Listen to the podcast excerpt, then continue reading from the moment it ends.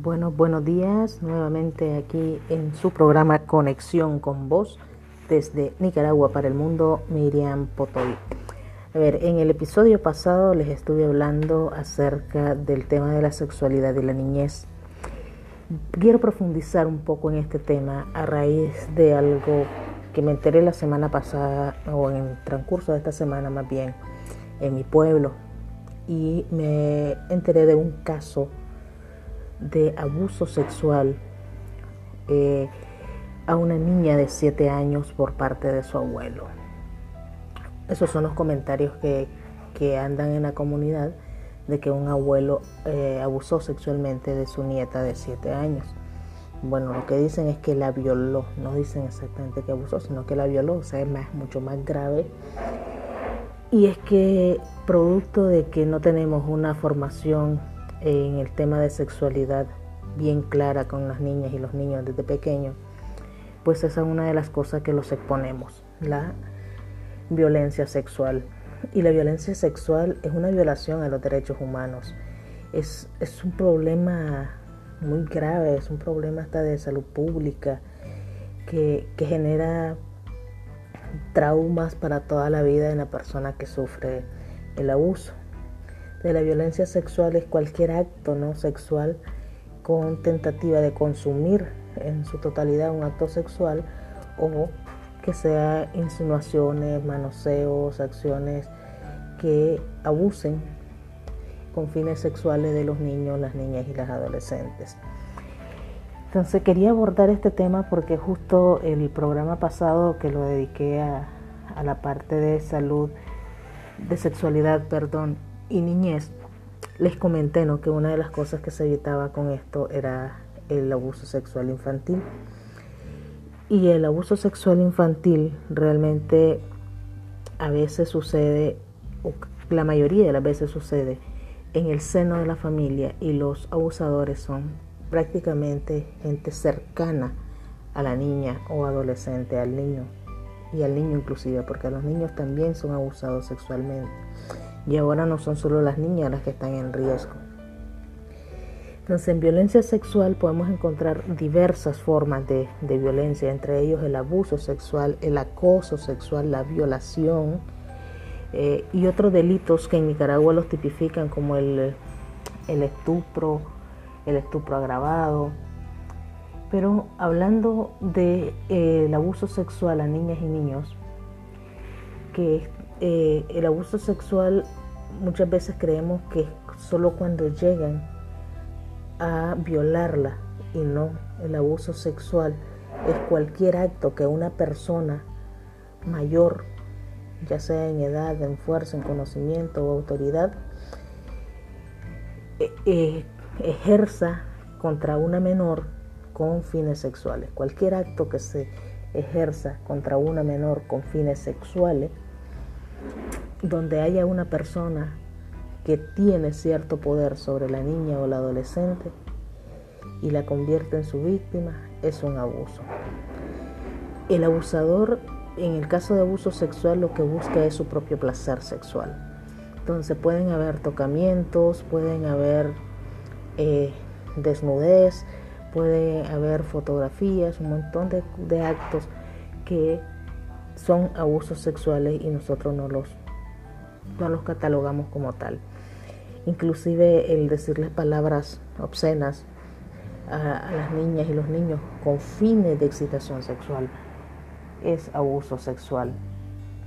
Me preocupa porque eh, al menos en mi pueblo nunca había escuchado de abusos sexuales eh, en estos años que llevo de vida de padres o abuelos a sus nietas o a sus hijas. Y esta es la primera vez que, escucho en mucho tiempo, o en todo lo que tengo de vivir en el pueblo, que no, que sucede algo así. Han habido abusos sexuales de hombres mayores hacia adolescentes, hacia niñas, pero no, no con vínculo familiar o parental de alguna manera es preocupante porque en este caso es una niña, una niña de tan solo 7 años Y, la, y una violación, según el Código Penal de nuestro país, la violación no tiene edades, pero la violación es mucho más agravada o se considera a una menor cuando se viola a alguien menor de 14 años. Y, y todos esos delitos sexuales aquí en el país tienen penas de prisión. Lo que pasa es que cuando pasa en el seno de la familia, como es esta vez, eh, por no delatar al papá, por no delatar al hermano, por no delatar al primo, las cosas las dejan ahí. Y no se imaginan el daño que estaban causando a la menor y lo que están poniendo en riesgo a otras menores que están a su alrededor. La pena máxima o la de prisión que hay para violación a menores de 14 años hasta de 15 años de prisión. Y cuando hay pena agravada o violación agravada, que incluya ¿no? discapacidades físicas, psíquicas o quede en embarazo, entonces eh, ya eso se, se convierte en una violación agravada. Pero aquí el detalle es cómo protegemos a las menores. Y olvidémonos de que fue que se le metió el diablo al tipo y hizo lo que hizo por eso. Porque el diablo se le metió ahí, no, no es cierto. Los abusadores no actúan por impulso. Los abusadores lo planifican, lo llevan de poco a poco hasta llegar a más. Y eso es todo producto de la cultura machista y patriarcal en la que nos hemos desarrollado, en la que nos hemos criado, en la que nos hemos, en la que nos han educado. Olvidémonos de eso de que es que se le metió el diablo, no. Ya eso eh, se viene tramando, se viene pensando, se viene de a poco y luego ya cometen el acto pero no es que se le mete el diablo y ya, no. Pueden haber diversos factores que, lo llevan a eso, pero una de ellas es el machismo y es el creerse dueño de las mujeres y creer de que por el simple hecho de ser hombre puede hacer lo que se le dé la gana y la sociedad no lo va a culpar ni lo va a señalar ni le va a pedir cuentas porque simplemente es hombre. Entonces lo que quiero es que les quede eh, en su conocimiento que a las niñas y a los niños, aunque sean gente de nuestra familia la que tenemos alrededor, debemos cuidarlos. No debemos confiarnos en lo absoluto de nadie en la casa. Creo que la, la protección de las niñas, los niños y los adolescentes es lo que tiene que estar antes que todo. No, no nos confiemos demasiado, porque el abusador eh, puede estar muy, muy cerca. Y pueden haber algunas cosas que nos indiquen que algo está pasando, si el niño o la niña se niega a estar muy cerca de esa persona, si la niña eh, la ha cambiado de actitud en, relación a como era antes, porque los niños son alegres, son espontáneos, son traviesos, y si hay algún cambio en su actitud que la en sí misma más, entonces hay que poner ojo. Cuando las niñas se aíslan o no se relacionan satisfactoriamente con otros adultos, también es parte de que hay que poner ojo ahí. O cuando el adulto trata lo más que puede estar cerca de ese niño, esa niña, ese adolescente.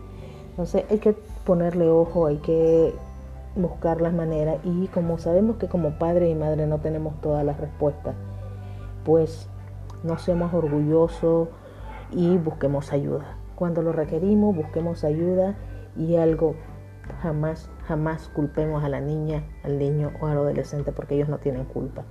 Ellos son manipulados, ellos pueden estar bajo amenaza, son engañados.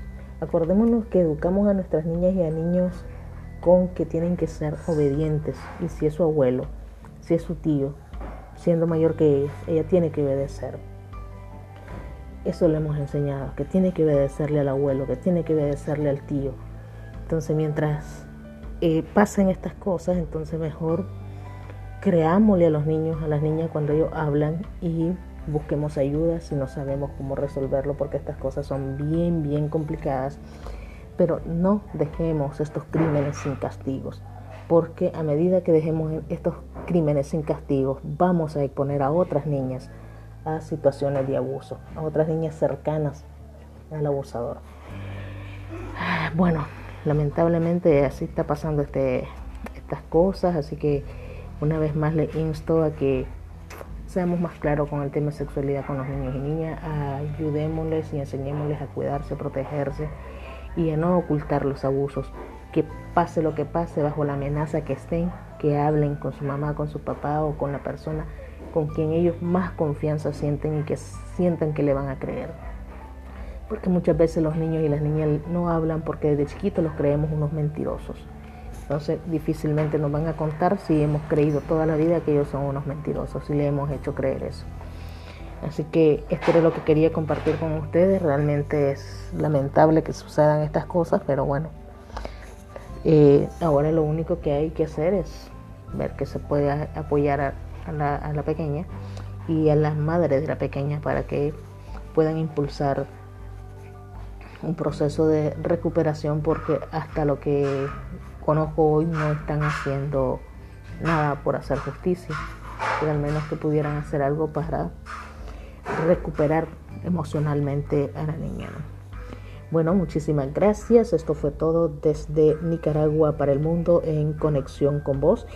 Y si quisieran que abordáramos un poquito más a profundidad este tema, no se olviden de seguirme en redes sociales como Gaviota Isleña, en Twitter y Instagram, y como Sí, y como Miriam Potoy en Instagram, Facebook y Twitter como Gaviota Isleña y Miriam Potoy en Instagram. Hasta la próxima, mi gente linda. Cuídense mucho. Bye bye. Que tengan un feliz fin de semana.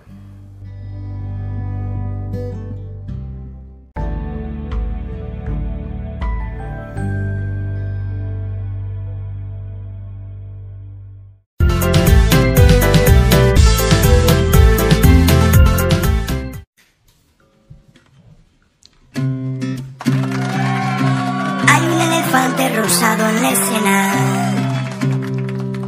A todos incomoda, pero nadie toca el tema. Padre de familia, usted es inteligente. No quiere que en la escuela enseñen cosas indecentes. Se avergüenza si escucha de sexo oral, tántrico, público, fuerte o anal. No puede haber una conversación de masturbación o de penetración. Tan estudiado y viajado el Señor se ofende si hablan de consolador. Todo lo que luchas por esconder, de todas formas lo van a saber. Claro que va a ponchar, ese niño va a ponchar. La hora le va a llegar y por más que te duela tú no lo podrás evitar. Sexualidad, curiosidad, con educación, mejor decisión si no lo aprende de ti. Aprende por ahí. Sexual Rabbit. Eres un buen padre que apoya y comprende. En internet tu niño todo lo aprende. Jamás le hablaste de ponerse un condón. Él lo aprendió en pornohop.com. Te aterra que tu niña se quede embarazada. Por eso no le enseñas, no le informas de nada. Pero no te preocupes ni te sorprendas cuando en internet o en la calle lo aprendas. Sexualidad, curiosidad, con educación, mejor decisión si no lo aprende de ti. Lo aprende por ahí, no lo aprende de ti, lo aprende por ahí, por ahí. Oye, nada más me faltaba ese papá. La hora le va a llegar y por más que te duela tú no lo podrás evitar. Si quieres aprender a hacer animaciones como las de Casi Creativo, ya puedes descargar el video tutorial Cómo hacer animaciones. Una guía paso a paso para crear tus propios videos animados y contar tus historias en YouTube. Pincha aquí para saber más. Si fracasar es de tus grandes temores, te sientes fatal cuando cometes errores y te controla el pesimismo. Eres muy exigente contigo mismo.